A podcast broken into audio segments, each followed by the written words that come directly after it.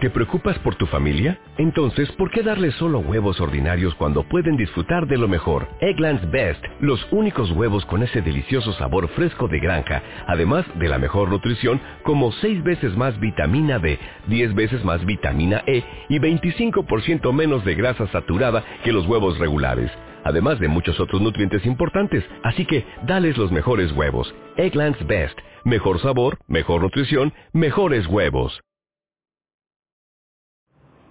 Hola, buenos días. Soy Joanny Sánchez y estoy en este martes 12 de marzo de 2019 abriendo junto a ustedes una a una las persianas de esta ventana 14 para asomarnos juntos a las noticias más importantes de la realidad cubana. Hoy, hoy solo estaré tocando tres temas porque me gustaría extenderme en el primero, que es una interrogante que muchos de ustedes me han enviado a través de las redes sociales, de la lista de difusión de WhatsApp y también a través de Telegram. La pregunta es, ¿qué puede significar para Cuba que se corten los envíos de petróleo venezolano a la isla? En un segundo lugar, hablaré también del anuncio del secretario de Estado de Estados Unidos de ampliar la lista de compañías cubanas que pueden ser demandadas en ese país. Y por último, la guatemalteca de origen cubano Gloria Álvarez ha lanzado en las redes sociales su campaña para las presidenciales de junio próximo.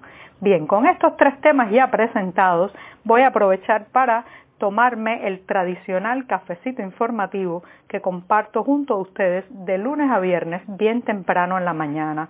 Hoy, hoy está como me gusta a mí, recién colado, calentito, un poco amargo, pero siempre necesario. Así que voy a darme el sorbito y disfruten ustedes también lo que tengan delante.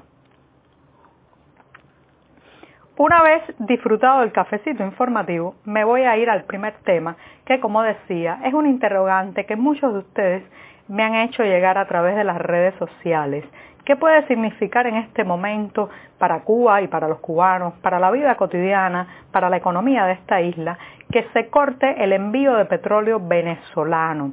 Les recuerdo que ayer, ayer lunes, pues salió inmediatamente en la tarde la información de que eh, Juan Guaidó, el jefe del Parlamento eh, venezolano y también quien asumió las funciones de presidente encargado de Venezuela en enero pasado, pidió ayuda a la comunidad internacional para detener los envíos de petróleo que hace Nicolás Maduro a Cuba.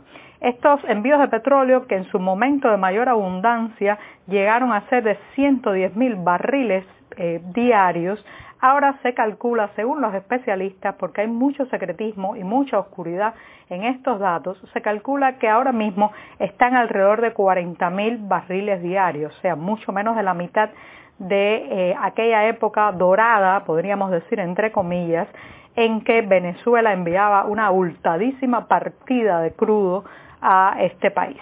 Ahora bien, de todas formas, a pesar de la disminución en el subsidio petrolero, todavía esos 40.000 barriles de petróleo diarios están apuntalando la frágil economía cubana, una economía que lamentablemente no ha logrado salir de la dependencia, de la dependencia que una vez tuvimos con la Unión Soviética, de la madrastra soviética pasamos al mecenazgo venezolano.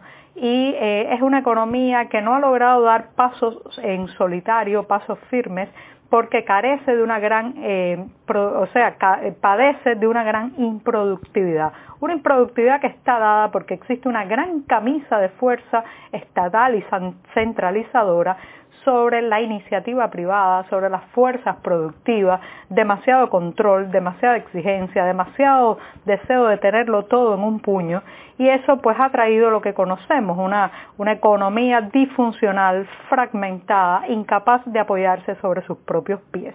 Pues bien, estos 40.000 barriles de petróleo diario no solamente han servido para mantener en pie una economía que no se vale por sí misma, sino también para revender muchas veces fuera de Cuba y que ingrese dinero constante y sonante a las arcas estatales, unas arcas que se manejan sin transparencia, eh, priorizando muchas veces temas que no son tan importantes para la vida del cubano como puede ser la excesiva publicidad política, la propaganda ideológica, el abultado aparato estatal y el abultado aparato partidista.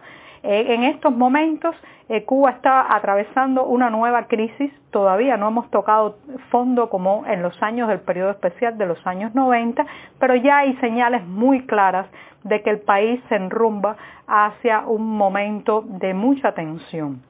Eso tiene que ver eh, con el desabastecimiento de alimentos, eh, con la falta de medicamentos en las farmacias, también con el regreso de los cortes eléctricos, que por cierto, toda esta crisis y todos estos planteamientos eh, que han surgido del Parlamento venezolano han llegado tras un enorme apagón que han vivido en ese país y que bueno pues ha catalizado todos estos procesos y ha generado también un intercambio eh, de acusaciones entre Washington y La Habana que ambos se acusan de injerencia en Venezuela. Volviendo al tema eh, de la economía cubana, un recorte, eh, si se logra recortar estos barriles de petróleo que llegan a la isla, entonces vamos a estar en una situación muy, muy delicada porque es el contexto también. Recuerden que justamente esta semana otro de los que suministradores de petróleo a Cuba, que es Argelia, pues se ha anunciado que Abdelaziz Bouteflika, el presidente que siempre ha estado ahí para poner el hombro por La Habana,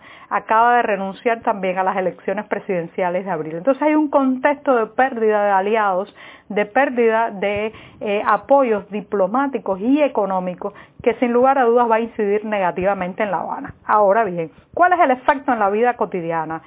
Probablemente muchos más apagones y cortes eléctricos, eh, como quizás los que han vivido los venezolanos en estos días o quizás en un nuevo programa de cortes eléctricos, reducción del abastecimiento de alimentos, eh, problemas mayores para la transportación entre un punto y otro del país y de las ciudades eh, y también pues una vuelta de tuerca del discurso ideológico porque el oficialismo cubano tratará de llenar con propaganda lo que no puede llenar con alimentos y con medicamentos y con recursos.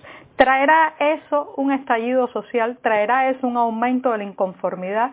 Eh, bueno, esa es la gran pregunta, pero lo cierto es, y lamentablemente tengo que decirlo, que todas las anteriores ocasiones cuando eh, se ha sometido a la población cubana a un extremo de carencias y de dificultades económicas, eh, lo que ha explotado es la migración. Ahora mismo cientos de cubanos se están agolpando en la frontera panameña, colombiana, están atravesando Centroamérica para llegar a Estados Unidos. Mi pronóstico, bueno, mi pronóstico es que un recorte en el eh, suministro petrolero traerá eh, mayores penurias, eh, quizás una situación más delicada para el oficialismo y un aumento en la emigración, por lo menos a corto plazo.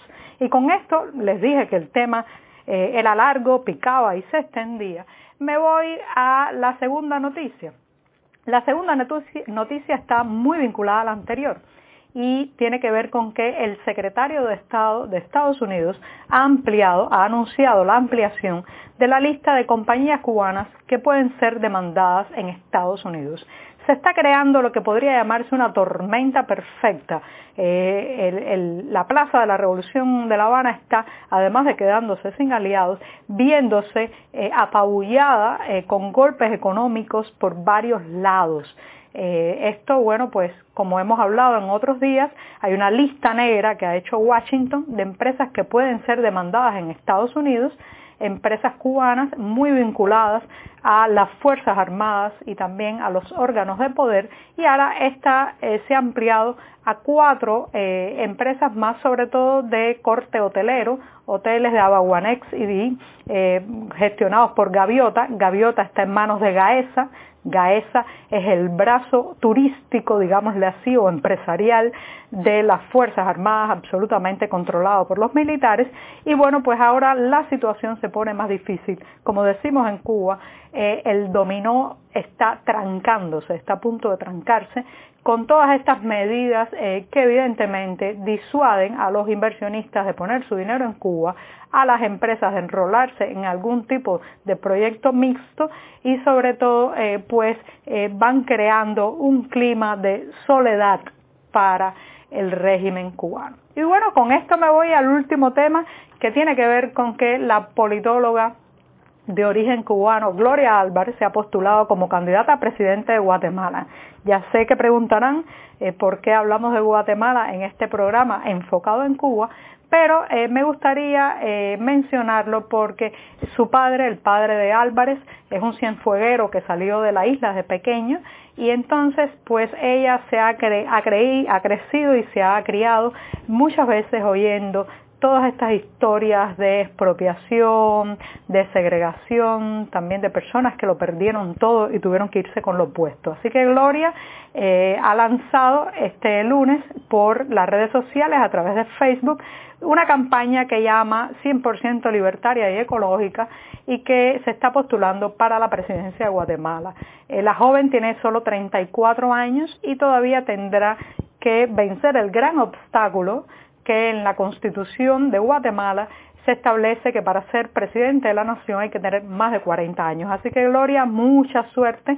Eh, tu experiencia cubana tu lado cubano seguramente eh, te está dictando el rechazo a los populismos, parte del rechazo a los populismos, a los autoritarismos y sobre todo a todo eso que encierra al ciudadano en una jaula. Así que mucha suerte, vamos a ver cómo salen esas elecciones. Y con esto, con esto me despido esta mañana.